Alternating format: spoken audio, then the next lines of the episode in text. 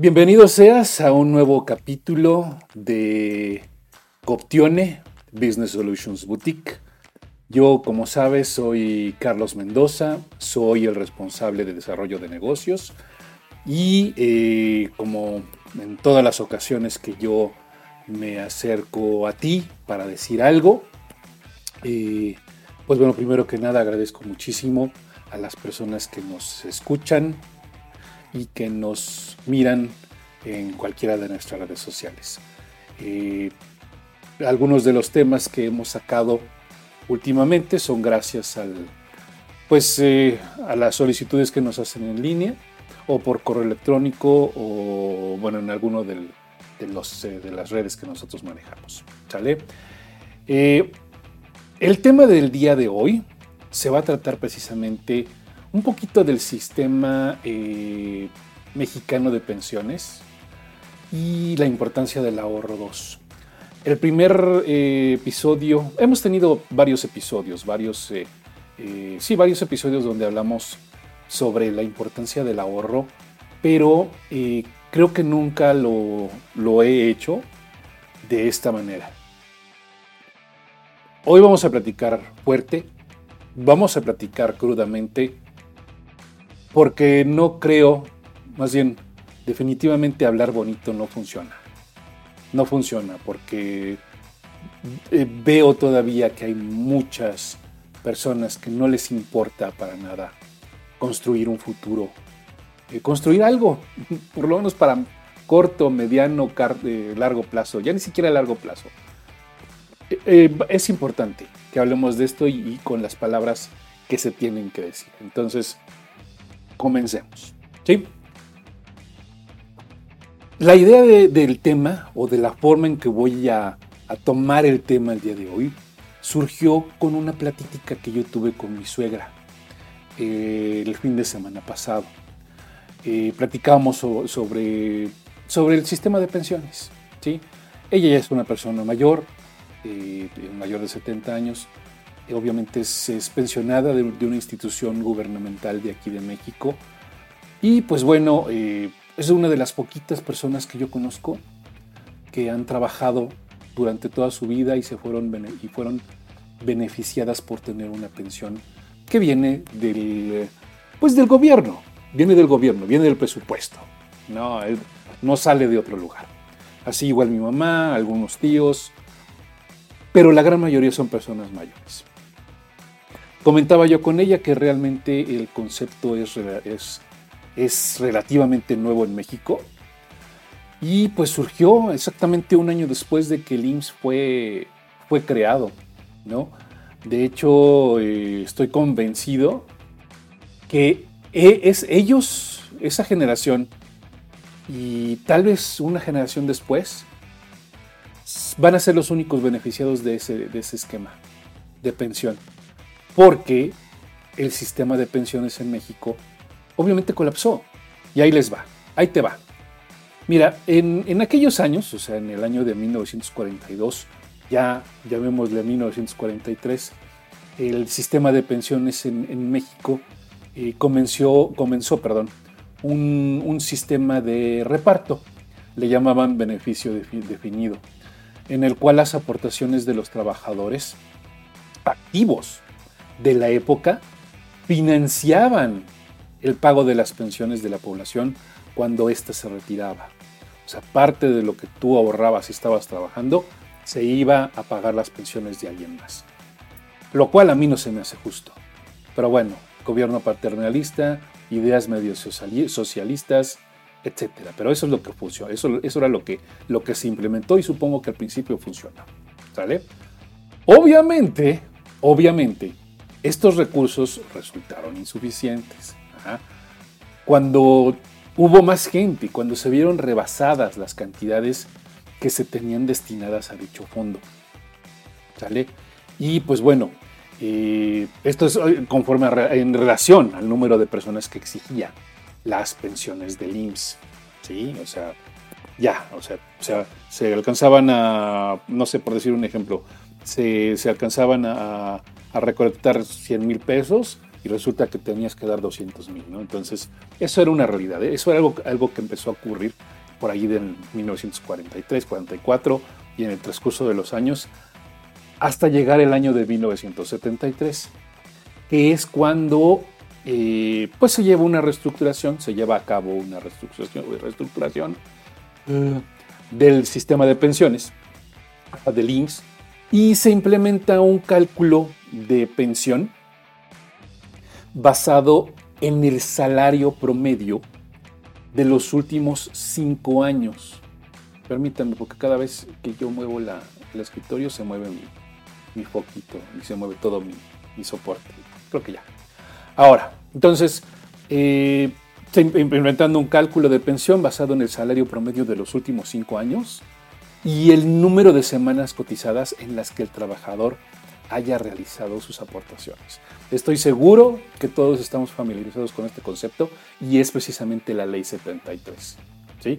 Yo ya estoy ya bastante corridito, todavía alcanzo ese esquema, ¿no? si es que decido pensionarme de ese lado. Pero bueno, ya las personas que empezaron a trabajar después del 92, que es cuando ya se creó el SAR, el, sistema de ahorro para el retiro, donde ya el gobierno estipula que eh, las pensiones, bueno, se dio origen a las pensiones basadas en contribución definida. Y esto fue un complemento a la forma de establecer las pensiones dadas por el IMSS y a través de la, la, ley del Seguro Social del 73. Dicho complemento consistía en que las aportaciones realizadas al IMSS, el 2% del salario base de cotización, se acumulaban en una cuenta bancaria del ahorro del trabajador. ¿Sale? eso sucedió en, en, el 70 y, en el 92, perdón, cuando se creó el SAR. Digamos que 43 surge la idea de, pensionar a las personas, de construir un sistema de, de pensiones se reestructuran en el, 73, ¿sale? Que es la, ley 73, y luego en el, 92 se crea el SAR, el famoso SAR. El SAR ya es una entidad, ya es un, ya es un sistema que lo administraban las instituciones bancarias. O sea, ya estaba involucrado alguien que era ajeno al gobierno, ¿sale? Y pues bueno, eh, en pocas palabras, pues el gobierno ya no, ya no podía con la carga. Entonces se va al SAR, estas eh, ya los manejaban los bancos, de hecho yo tuve un SAR Bancomer, me acuerdo, y el rendimiento real de, por estas instituciones fue el 2% anual, respaldado y garantizado por el gobierno. O sea, todavía el gobierno estaba involucrado en el sistema de pensiones. Ahí, pero nada más daba su lanita, ya no cuidaba la lana daba su lanita, la parte que le correspondía y ya. Y finalmente, en el, 97, el primero de julio de 1997, se crea la ley de cuentas individuales, las famosas, bueno, eh, que están administradas por las AFORES, la administradora de Fondo para el Retiro, ¿sale? En la cual es mucho, mucho más difícil obtener una buena pensión. ¿Por qué? Porque, como bien sabes, esta se calcula en base a lo que tengas acumulado de ahorro. ¿Sí?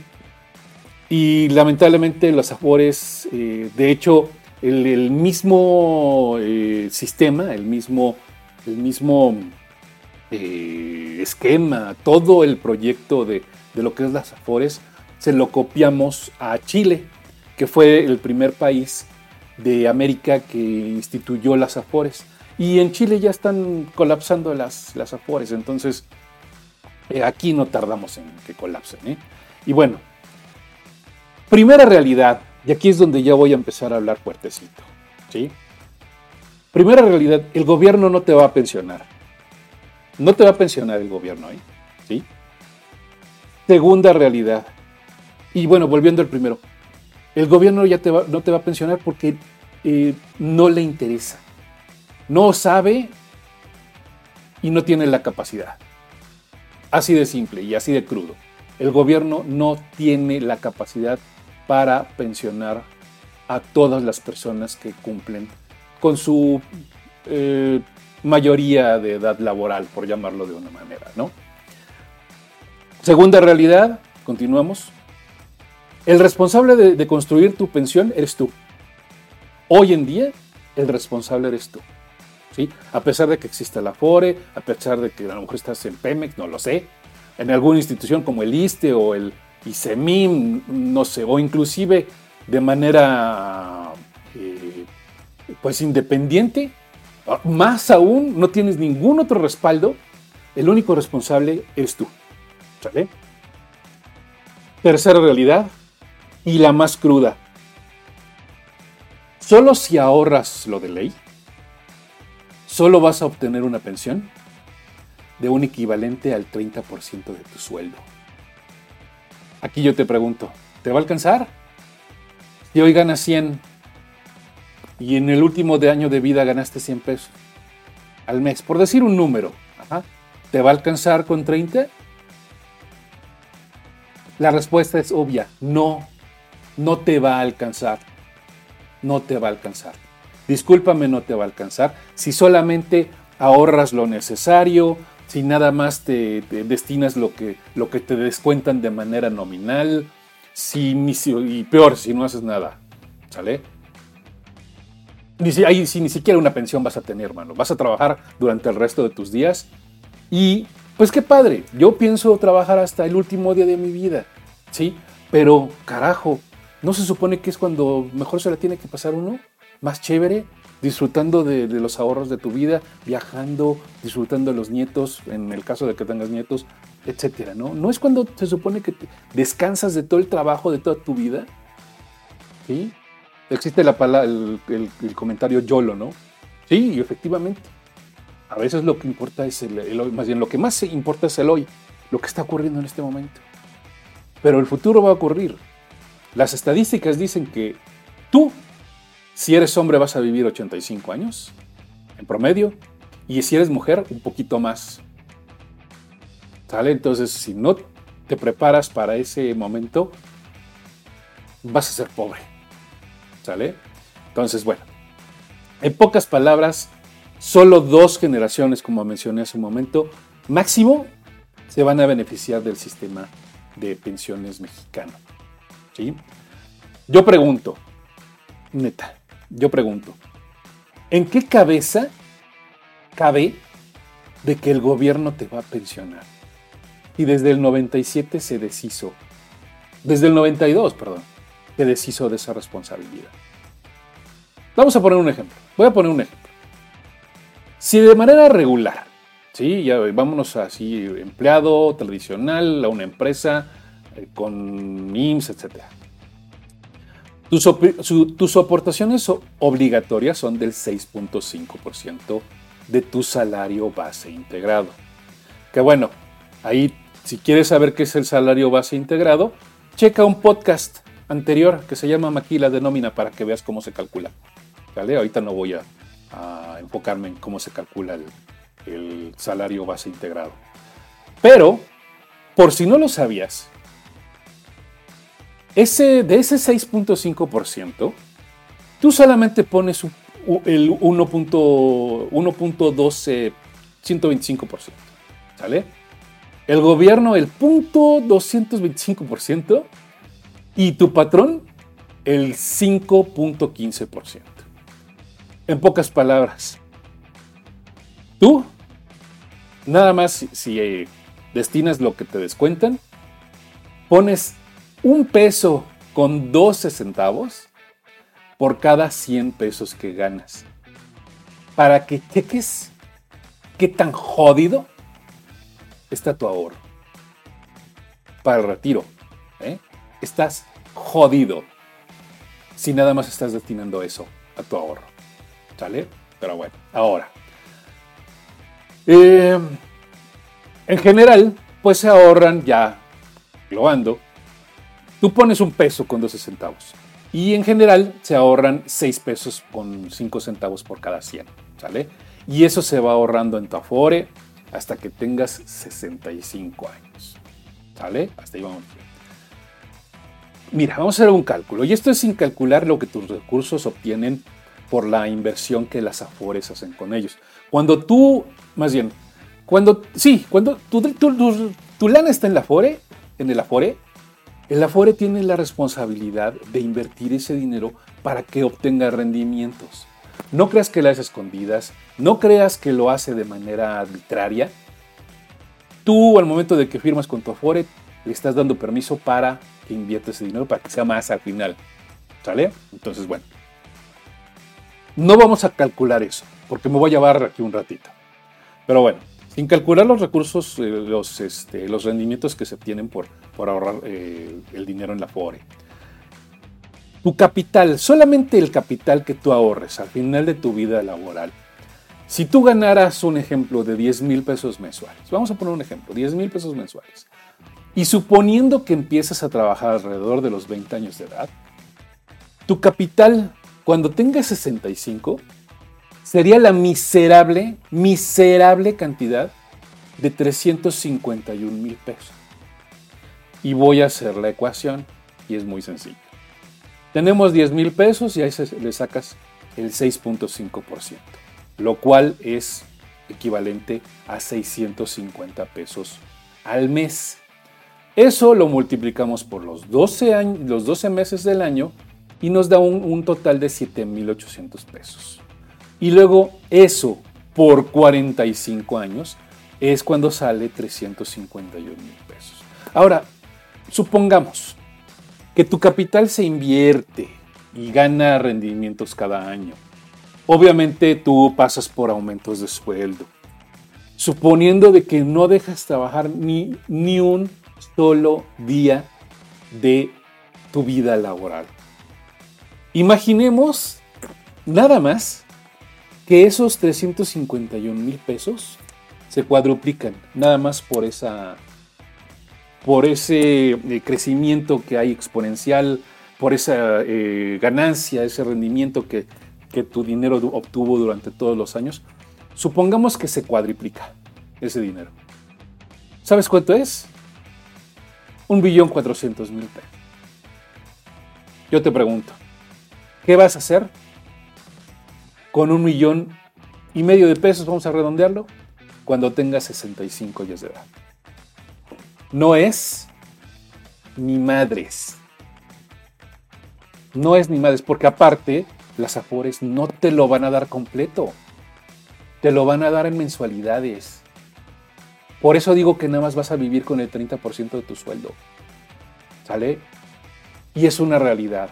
Eso es lo que va a ocurrir si no destinas algo más allá de lo que te descuentan de manera mensual. Ahora imagínate si no ahorras nada.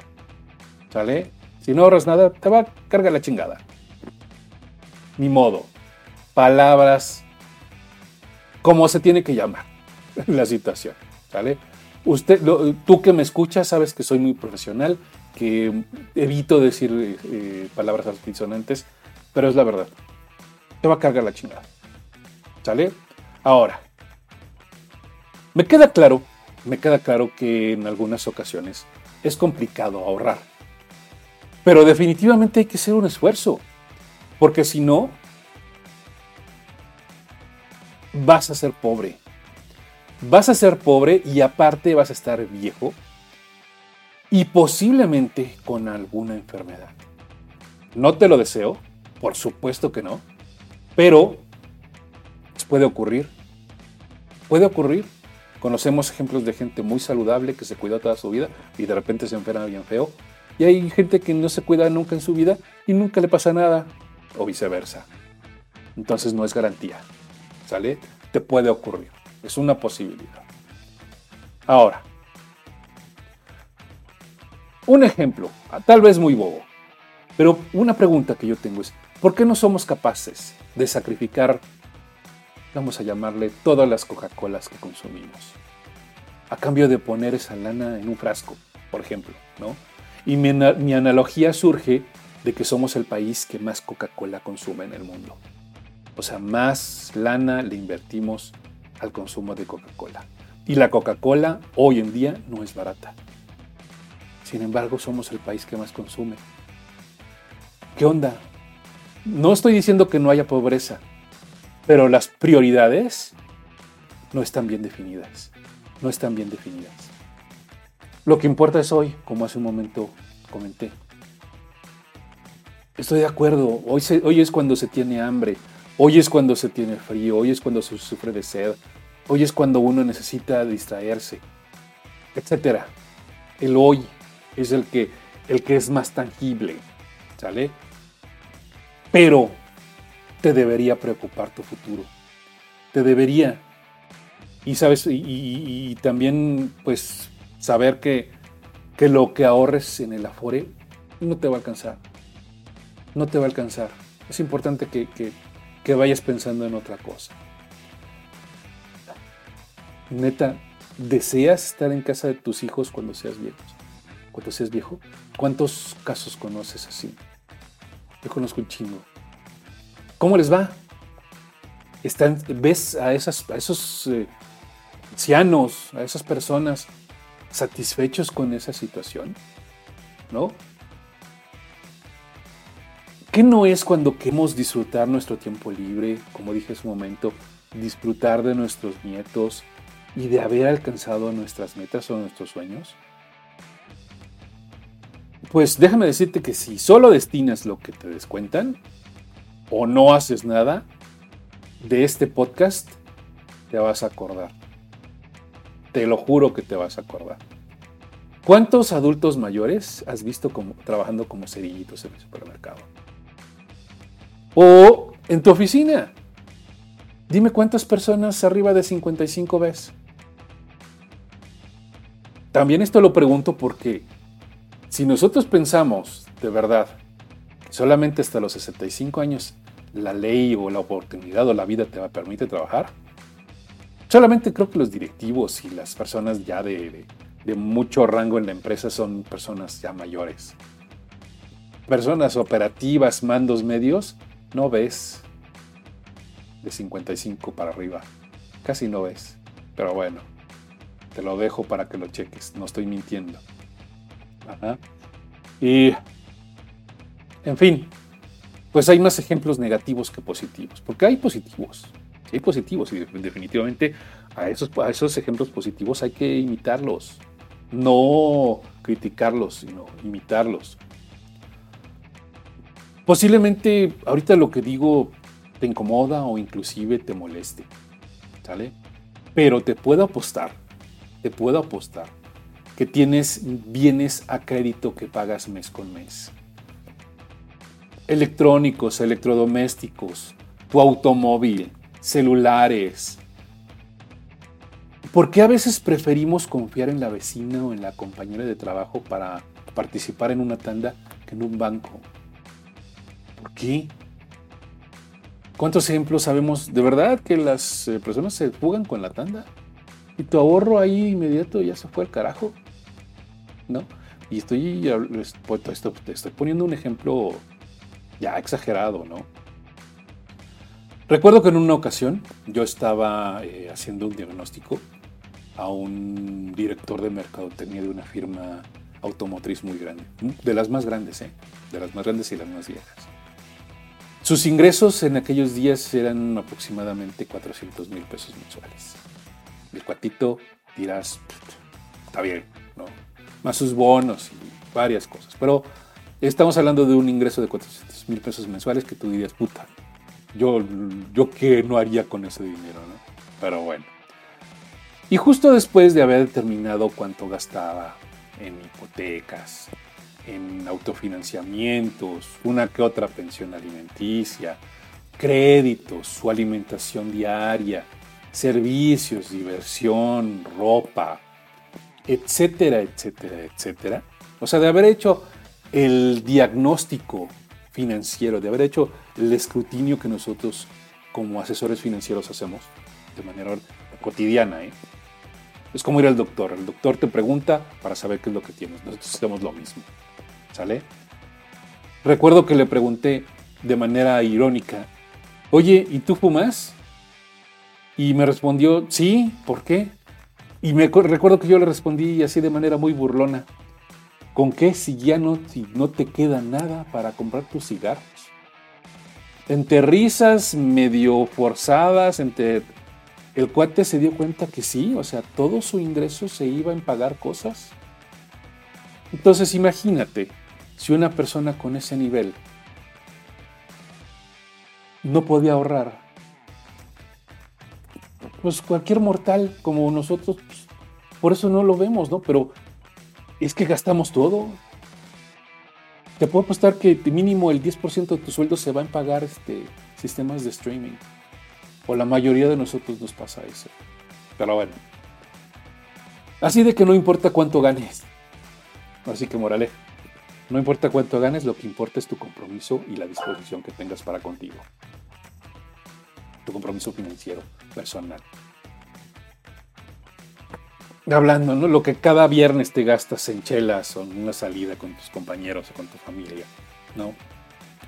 Reuniones, cine, cafecitos en el Starbucks, eh, Oxxo eh, o en el K, las visitas al Seven dos veces al, día, etc. La lista es larguísima en cuanto a gastos se refiere. No estoy diciendo que esto sea incorrecto, o sea, de que tomarte un café, y salirte a, echarte unas chelitas con tus amigos, a irte al cine con tu familia esté mal. Pero lo importante es la cantidad que le destinas a ese tipo de gastos. ¿no? Te puedo apostar que si sacrificas un porcentaje de, esa, de esos... Eh, destinas ese, ese pequeño porcentaje, lo destinas al ahorro, tu bolsillo te lo va a agradecer en algún momento. Obviamente no generalizo. Allá afuera hay muchas personas.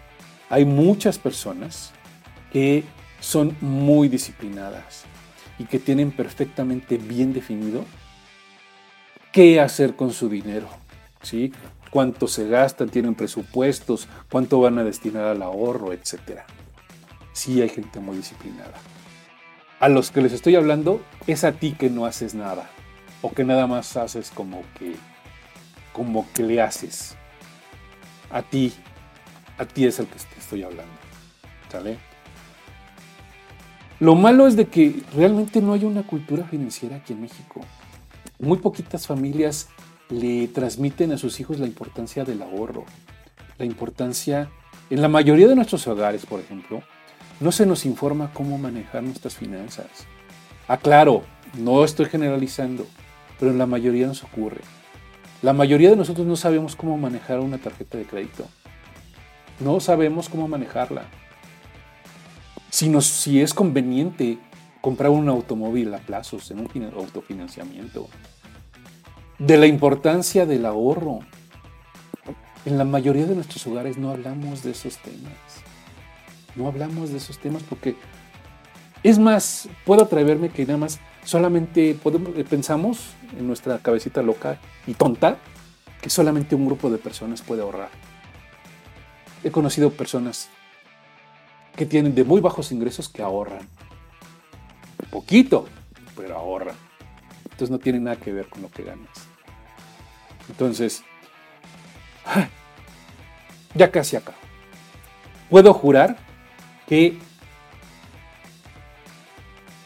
solo solo somos testigos de cómo no somos, de cómo no manejamos, cómo no debemos de manejar nuestras finanzas. Hablando del sistema, de la cultura financiera que tenemos, ¿no? El famosísimo ya saldrá, ya veremos cómo le hacemos, ya Dios dirá, empeñaré, pediré prestado, ya veré cómo le hago, ¿no? Gracias a esa mentalidad, financieramente estamos jodidos, ¿sí? Debemos de quitarnos esa idea y entender, que nos quede bien claro, que solo nosotros, de manera individual, somos responsables de construir un futuro financiero adecuado. ¿Sale? Nadie más se va a responsabilizar de nosotros. Nadie. Y tampoco hay que cargarle la mano a la familia.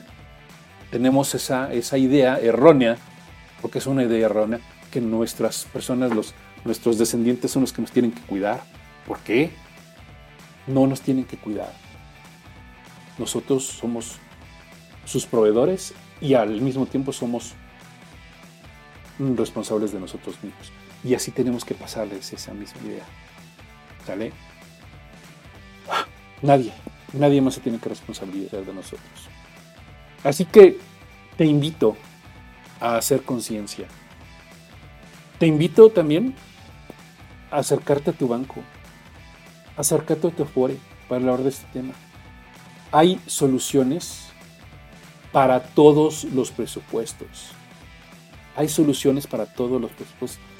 O ya, aprovechando el cebollazo, acércate a nosotros. Y con mucho gusto te asesoraremos para este tema. ¿Vale? Seguro que podemos ayudarte. Seguro que podemos recomendarte. Hay soluciones para todos, como repito. Y para cualquier capacidad de ahorro. ¿Sale? Lamento el tono. Mm. En algunas veces así entendemos. ¿Sale? Muchas gracias por tu tiempo. Ya no te aburro con más choro. Este fue un capítulo de eh, Coptione. Como sabes, estás en Coptione Business Solutions Boutique. Yo te recuerdo mi nombre, soy Carlos Mendoza, soy el responsable de desarrollo de negocios de esta empresa. Y pues bueno, tienes la caja de comentarios, tienes un, buzón de voz, déjanos algún comentario en alguna de nuestras redes y con todo gusto responderemos y te ayudaremos de la mejor manera. ¿Sale? Eh, muchas gracias por tu tiempo, gracias por seguir aquí. Esperamos tus comentarios, algún tema que quieras hablar, adelante. Y pues bueno, sin más que decir, agradezco muchísimo tu tiempo nuevamente y que tengas un estupendo día. Bye bye.